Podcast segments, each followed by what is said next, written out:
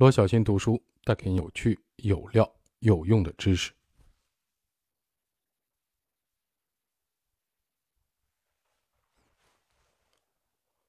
我们继续分享《认知红利》这本书。这一节的标题是“我有一个改变世界的想法，可行吗？”在上一课的作业中，有很多人给我反馈。说头脑里突然出现了很多创业的灵感，也发现市面上确实已经有了很多可以为自己赋能的平台，比如他们说有要去抖音做短视频，有说去喜马拉雅录课程的，也有说自己去颠覆抖音的新创意，也有想法可以赶上这波市场的趋势，现在就只差个程序员了。这些都特别棒，有想法是好事，但这些想法真的靠谱吗？我在知乎上也常常看到类似的提问。我有一个改变世界的想法，现在就差一个程序员了。我有一个改变世界的想法，现在就差一个投资人了。记得这是一个很早就开始流行的梗，没想到到今天依旧风靡网络。每当看到这一类的问题，我都会想起多年前的自己。当初我其实和他们一样，也拥有一个可以可以改变世界的想法，怀揣着赤子之心，做着创业的梦想。然后到处寻找程序员，四处寻找投资人，好不容易找了几个愿意和自己聊上几句的，我还不愿意跟别人把想法都说明白，生怕别人盗走自己的创意。现在想想，真是傻得可爱。都认为自己的这个想法石破天惊，无比珍贵，是上天赐予的机会。然后呢？然后就没有然后了。晚上想法千千万，明早起床都不算。当然，也有一些实干型的创业者。有一天，忽然被灵感砸住，把他们从梦中惊醒。第二天一早上，迅速揭竿而起，辞职拉兄弟开干。可没想到，好不容易把梦想照进现实，把想法变成产品，结果这个曾经自以为是的天才的创意，竟然没有用户愿意为此付款。运营成本越来越高，固定投入越来越多，资金链面临断裂。好不容易敲开投资人大门，却直接被资本说这玩意儿根本就没未来。迅速开始，迅速沉沦。融不到资，也没有用户，产品更新停滞，把想把仅有的现金流补贴给用户，期待能够换来他们的回眸一笑，结果他们真的只是对你笑笑，没有带来一片的云彩。曾经以为的天才的创意，如今却成了一个天大的笑话。光有想法却不做，这不行；有了想法想就去做，也不行。那该怎么办？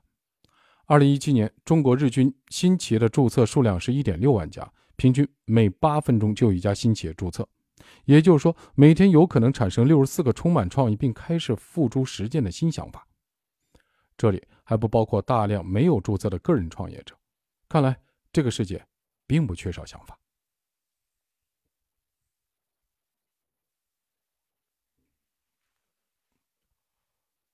可是，新企业的平均寿命却不足六个月。成功率不足千分之一，这是为什么？是因为这些创业者不够努力吗？还是能力都不够？在之前我们讲到的 NLP 理解层次的时候说，比努力和能力更重要的是选择。如果一开始方向就错了，那么你的努力能力只会让你越走越远。换句话说，这些创业者很可能从最初那个想法开始就错了。如果想法错了，也就是方向错了，方向错了，你当然到不了终点。那怎么办？你也许能花三分钟就想到一个 idea，却要用一年的时间，用上百万元的投入来验证自己的想法是否正确。晚了，时间已经过去了，钱花光了。所以在创业项目开始之前，你就需要评估一下自己的这个想法是否靠谱。咱们先来一个纸上谈兵，看看能不能。有赢的可能，如果纸上都赢不了，那么在现实的世界更加不可能。好，具体该怎么办？我们要为想法估值提供四个维度。这个估值的方式不仅可以用于对想法的估值，如果你的项目已经启动，甚至已经有了一些实际的数据，你可以用这个模型来计算一下自己的项目的价值，以及下一步该如何提高。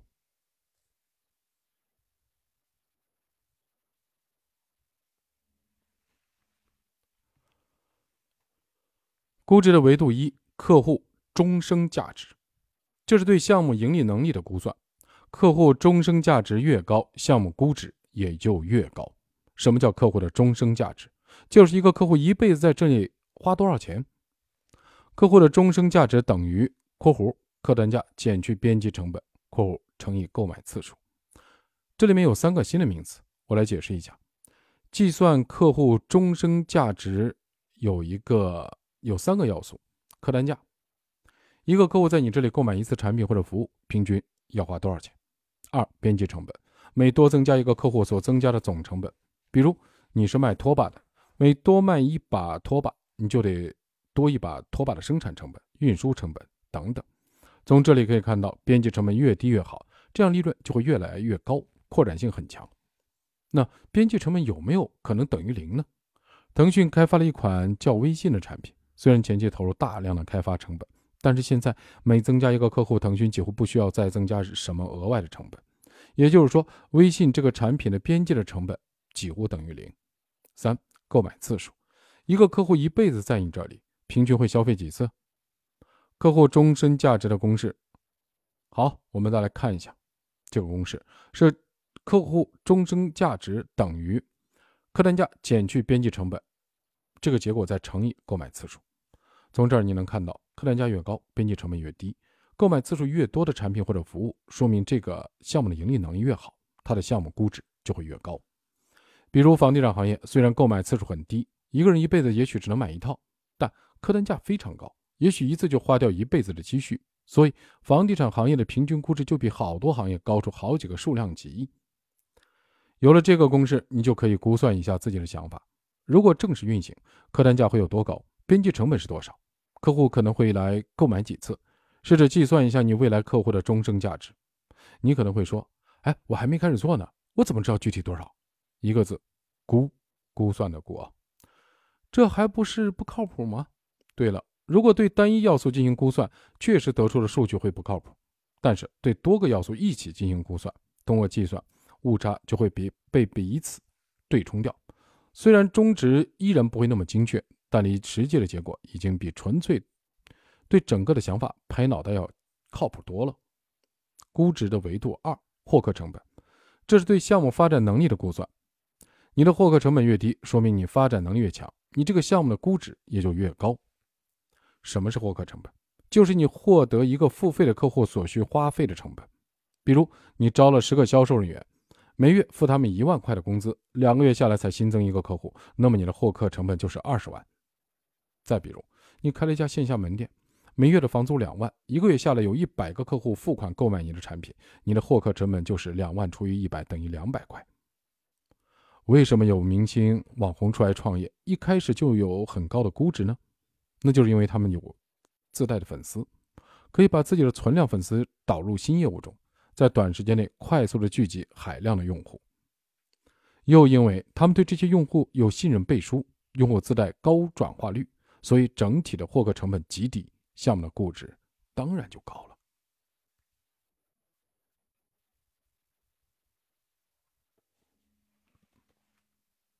那么你现在估算一下，你的获客成本是多少？你有这方面的存量的用户资源吗？你有开发市场的独门秘籍吗？没有资源。你就得花钱打广告，想建个自媒体，是不是就不用花钱了？那你得请个人来运营吧。多久才能获得一万粉丝？这一万粉丝里是否有一百个付费用户？这段时间你支付给这个人的工资，就是这一百个付费用户的获客成本。你也想变成网红、明星，你也想拥有免费的获客成本？抱歉，在你变成明星之前，你得先投入时间、金钱，把自己捧红，这就是你的获客成本。而且投入了。你不一定能红，所以天下没有真正免费的获客方式。你是不是很心痛、很头疼？还没有开始做产品，就得先想好怎么卖产品；还没有想好怎么赚钱，就得想好怎么烧钱。嗯哼，对，是烧钱。我们经常看到某某创业公司最近在玩命的烧钱，非常不理解，他们是慈善家吗？脑子被驴踢了，还是真把投资人钱当柴火烧？都不是。烧钱的逻辑是什么？客户的终身价值减去客户成本大于零。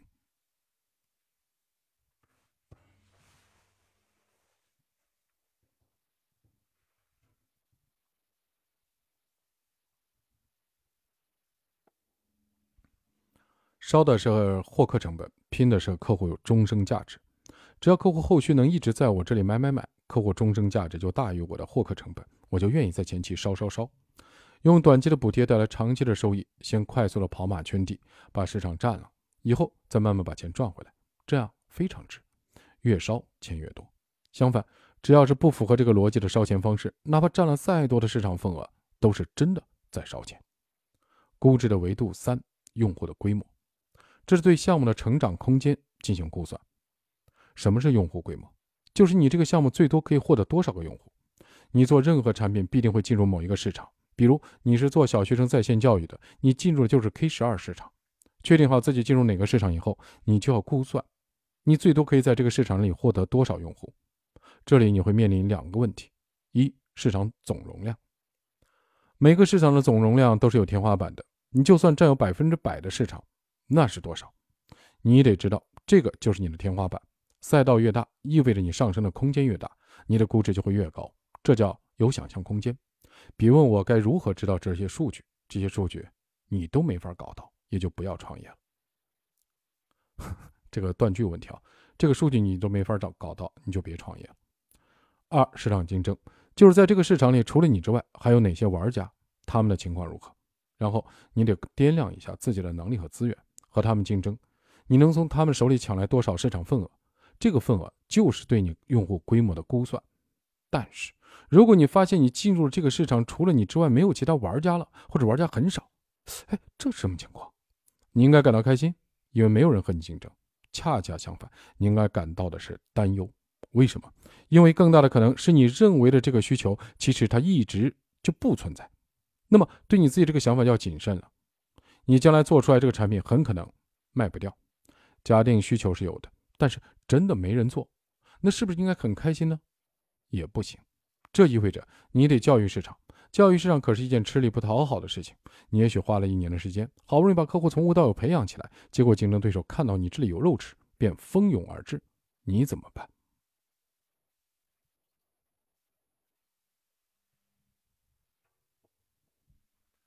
感谢八五七四送出的送出的小星星，今天春和景明。读了一天书，感觉非常爽。好，继续和大家和大家一起分享这本书。所以你也是在和看不见的对手竞争，比如易到用车，从二零一一年开始，算得上全球第一家互联网约车公司，比 Uber 都早。用创始人周航自己的话说，干了一年完全没有对手，心里毛了。可结果呢？一年之后，时间来到了二零一二年，也就是移动互联网的元年，真的就在一瞬间。Uber、滴滴、快递及一百多家各种各样的网约车公司同时出现，你过去一年做的事情，别人用资源、用资金几个月就赶上了，还因为你有你的前车之鉴，他们做的比你更好。这个时候你咋办？所以蓝海未必是蓝海，你认为的市场空白反而要小心。估值维度四：风险成本，这是对项目项目的风控能力的估算。什么是风险成本？如果你的项目失败了。一分钱没挣到，最多会损失多少？换句话说，就是如果你一个客户都没有，依然要支付的费用是哪些？有多少？比如你建厂投入了设备、购买的办公用品，你招募员工发放的基本的工资，公司每个月的房租、店铺的装修费等等，这些在你没有任何客户的时候也必须要投入，这些就是你的风险成本。你不能说我的项目有可能一年挣一个亿，但先投入二十亿搞厂、搞研发，那万一失败怎么办？这个损失就太大了。这样的项目看似盈利能力很诱人，但因为风险太大，也没有人愿意投。所以你的想法在瓜熟蒂落之前，得先做一个假设：假设你倒腾了半年，投资了一定数额的钱，结果什么都没搞出来，一个付费用户也没有，投入的钱全部赔光，你是否能够承担这个结果？如果不能，那么你有什么方法可以降低失败的可能性？以及减少万一万一失败所带来的损失呢？如果无法降低，那你就要考虑的是是否选择一个风险成本更低的项目进入了。并不是每个想法都要做大做强，都是改变世界的。有些项目虽然收益很小，但风险成本也很低，就算失败也亏不了什么钱，也花不了什么时间，那也可以做，做成一个有细水长流的收入。做不成也不会有什么损失。比如我有个朋友搞了一款白噪音软件，就是里面有一些下雨声、流水声、风声、咖啡厅的杂音等等。这对我这种需要一个专心环境的人来说很有用，因为功能和界面极其简单，所以花了三个晚上的时间就做出来了。后期几乎不需要什么维护，现在每个月有几千元的广告收入，虽然不多，但细水长流，就是一个好项目。所以不用每次都想的特别的伟大，你必须要考虑项目的风险成本。在投资领域有个行话叫风险偏好，你是愿意搏一把，还是求安稳？要做适合自己风险偏好的项目。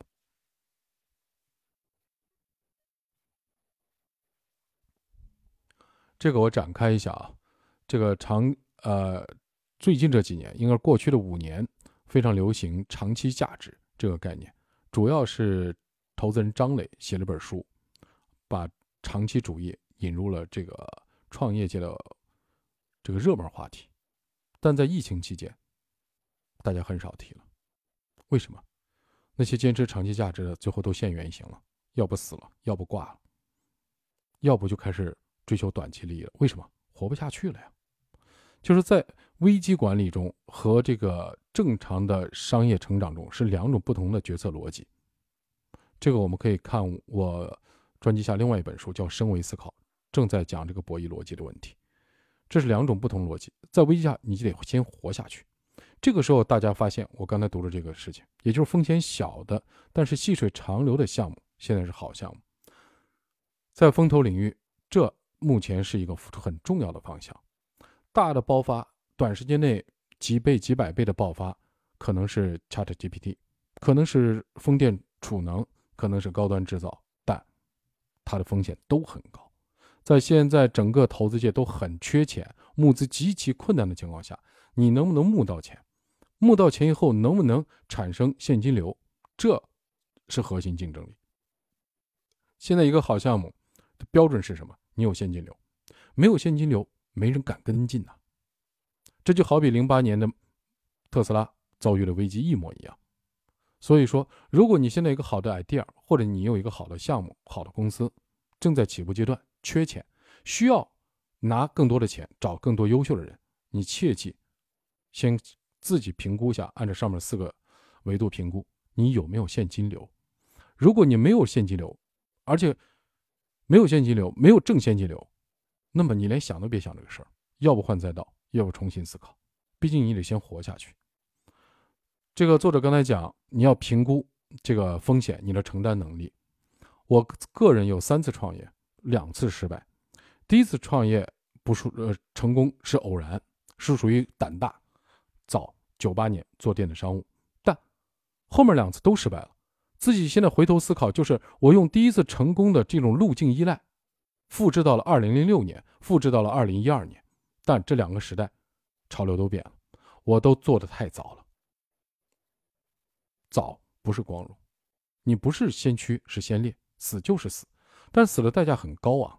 是最大的高最大代价不是我的家人和亲朋看到我欠了一屁股债，第二次创业失败，花了三年时间还债，第三次创业失败，现在还在还债。对我敢于欠这个债，是因为我知道我有生之年可以还得起。当然，能给我借款的人也不差钱，这很重要。不要拿别人的生活费作为你创业的资金，不管是亲人还是朋友。只要你做这件事儿，你这个债会给你巨大的压力，这个压力会让你崩溃的。这是很多创始人会自杀的根本原因。也就是说，必须是你能还得起的债。这一点我觉得是人的一个底线，这是表面的债务，最大债务是对自己的什么生命。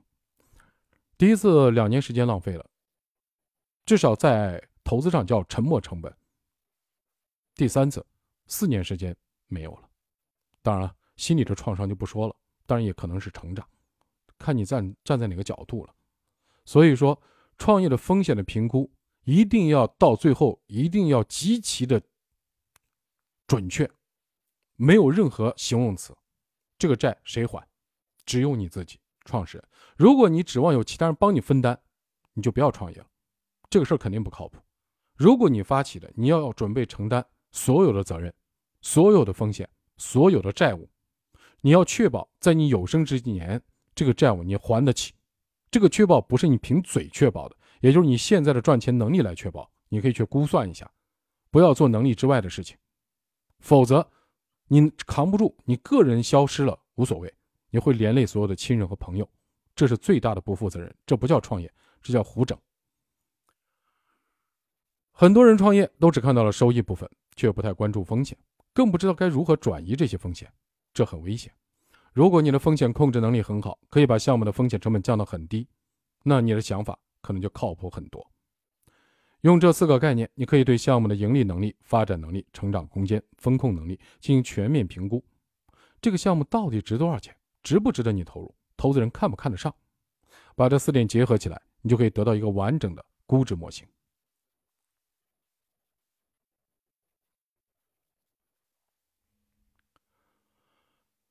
盈利能力是核心，它考验你产品的价值、质量，你对用户需求的理解，对用户持续的服务。供应链的管理，对新技术理解和应用等等，所有的目的只有一个：提高客户的终生价值。这是整个项目的核心。发展能力是看你把盈利能力以多快的速度、多大的规模进行放大。它包括了你的营销能力、渠道开发能力、品牌建设能力、内容运营能力等等。所有的目的也只有一个：降低获客成本。市场空间是你的发展极限，是你的天花板。你在开始的时候就得想清楚，你想做多大的生意，规模和竞争是成正比的。你进入的赛道越宽，和你竞争的人就会越多，你的能力配得上多少的市场份额？哈哈，最后这句话很要人的命啊，应该说杀人诛心的问题。你想想看，你的能力配得上多少的份额？并不是赛道越宽越好，有时候小赛道没什么竞争，你只要做了，就能成为前几名。就能霸占赛道，甚至关闭赛道，让后来者觉得没必要进来了。你也能获得不错的项目回报。最后的一点是风险，它存在于你的每个环节、每个阶段。很多创业者经常对它视而不见，而风险永远不可能真正的消除。你无法预料它会以什么样的方式、什么时候来到你的身边。再大的公司都有倒闭的一天，比如诺基亚倒闭的时候说：“我们没有做错什么，但不知道为什么我们输了。”既然不可避免，那你就得想好怎么把风险转移出去。比如找投资人融资的本质，其实就是给你的创业买一份保险。当然，相应的你得拿出公司未来的成长的收益去交换，或者你可以通过资产的配置的方式转移风险。比如同时开启两项业务，一个是能马上带来稳定现金流的业务，另外一个呢，可能是初期没有什么收入，但是未来能有很好成长性的业务。这样，你就能用第一个的业务的钱去补贴第二个业务，你的公司就不至于没钱而死掉，同时还能保有高成长的机会。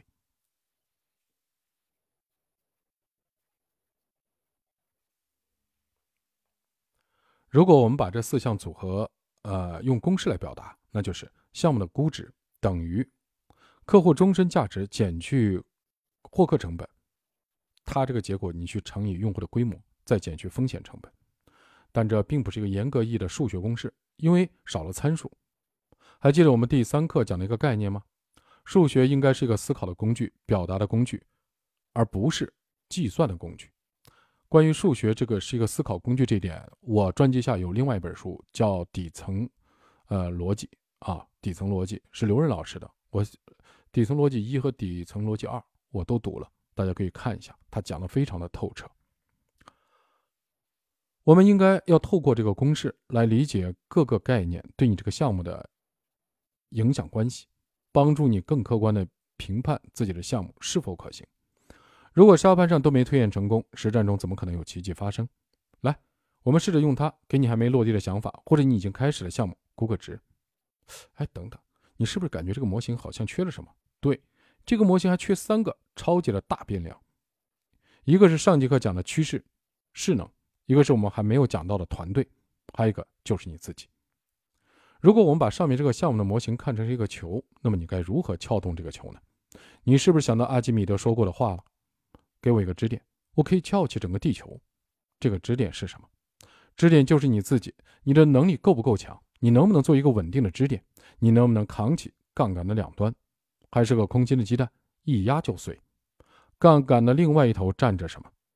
就是你的团队。你有一个想法，光有自己的这个支点是不行的，你得学会借助团队的力量，让他们团结一致，朝同一个方向使力。团队靠人多是没用的，往下压的力量只有两个：创新和效率。那么趋势和势能是什么？趋势和势能就是杠杆本身。你越是在趋势里，就越是站在高势能处，你的杠杆就越长，团队撬动你这个项目就会更容易。现在你终于可以面对自己那灵光一闪的想法，做一个全面的分析了。这个项目的盈利能力如何？用户是不是真的需要钱？客户的终生价值是多少？这个项目的发展能力如何？我有没有存量的资源可以用？能否找到降低获客成本的方法？这个项目的市场空间如何？是个没人竞争的小赛道，还是有想象力的大赛道？这个项目如果赔钱咋办？我能不能承受得起这个损失？是否可以融资？买个保险，我有没有准备好？有没有相关的经验？商业的知识够不够？这个项目是否在目前的趋势里？有哪些高势能的平台能为我的团队赋能？我的团队的成员都有哪些人？他们战斗力如何？是否能够齐心协力？是否拥有创新和效率这两把武器？感觉把这些问题都能认真回答一遍，就能写上一篇作文了。对，现实中。啊，创业的过程就是一个好想法，你要变成一个作文题，再把一道作文题变成一道解答题，再把解答题变成一道实验题，再把实验题公开，让大家一起为你添砖加瓦的过程。你可能又要问了，那么这些问题到底如何解决？如何提高客户的终生价值？如何降低获客成本？如何找到有市场空间的赛道？如何去融资？很好，有问题，而且问题已经变得非常具体了。这已经比盲目的开始。强多了，至少你不会只关注自己的想法了。至少你会抬头看天，看看是否顺应趋势；至少你会低头看看地，看看能否站上势能的高地；至少你会回头看看人，看看是否一群人愿意跟着你一起干；至少你会静下心来看看自己，看看是否能有一个做一个支撑得起他们的稳定的支点；至少你再也不会说“我有一个想法，就缺一个程序员了”。至于这些问题该如何解决，不要着急，我们一步步来，一口气无法吃成一个胖子的，对吗？在这一章快结束的时候，我讲两个感想，不一定对啊，合则用，不合则去。我认为最核心是自己，真的是自己，一定要把自己的短板一一的列出来，即使你列完了，可能定期，比如一个月或者一周，你都要更新一下这些短板，哪些地方你找到跟你搭档的。团队成员了，在这里面一定要明白，你自己的认知能力，实际上限制了你在这个赛道里的垄断程度。刚才我们在分享这个这本书直播的时候就讲过，你的能力到能撑起多大的市场份额？这句话为什么我说很诛心呢？其实我觉得这个能力很大是认知决定的。如果你只盯着自己的一亩三分地，只盯着自己的利益，那无疑你就是最小的那个，甚至半路就挂了。但你还会怨天尤人，觉得团队人不行，投资人不行，周围都是鬼扯的笨蛋，其实是你的问题，因为这些人都是你找来的，你的认知决定了一切。那么第二，还有一个团队，我们在创业中经常会遇到这样的事情，就是自然的投资，自然人投资人他会强烈的下意识想干预你每一个决策，想了解每一个环节，因为他担心他的钱，所以说如果可以尽量。不要拿任何自然人的投资，因为不管他跟你关系有多好，都很危险。他对你的所有的关心都会成为你沉重的情感的负债，变成你经营的负债，变成你时间的负债，最终会击垮你。可能这个钱对你来讲，当时确实是你开始的很重要的一步，但后来就会成为你挂掉的骆驼最后的一根稻草。所以说，拿钱最好拿机构的钱，机构它至少投资是理性的。他管理是有一套方法论的。同样，如果机构要从你给你的单位塞自己人，请注意这一句话，他觉得还要塞自己人，本质上他不是一个合格的投资机构。这种投资机构，宁可死也不要要。为什么？是你在承担所有的创业的后果。他要放可靠的人，什么意思？一对你不放心，第二要获得超额利益，但这个利益其实不会产生。为什么？还没开始啊！有这样的一个人，有这样的一个身份被。某个 LP 派进来，或者 GP 派进来，你这个公司就很危险。创业者你自己必须是有主见的人，必须是说到做到的人。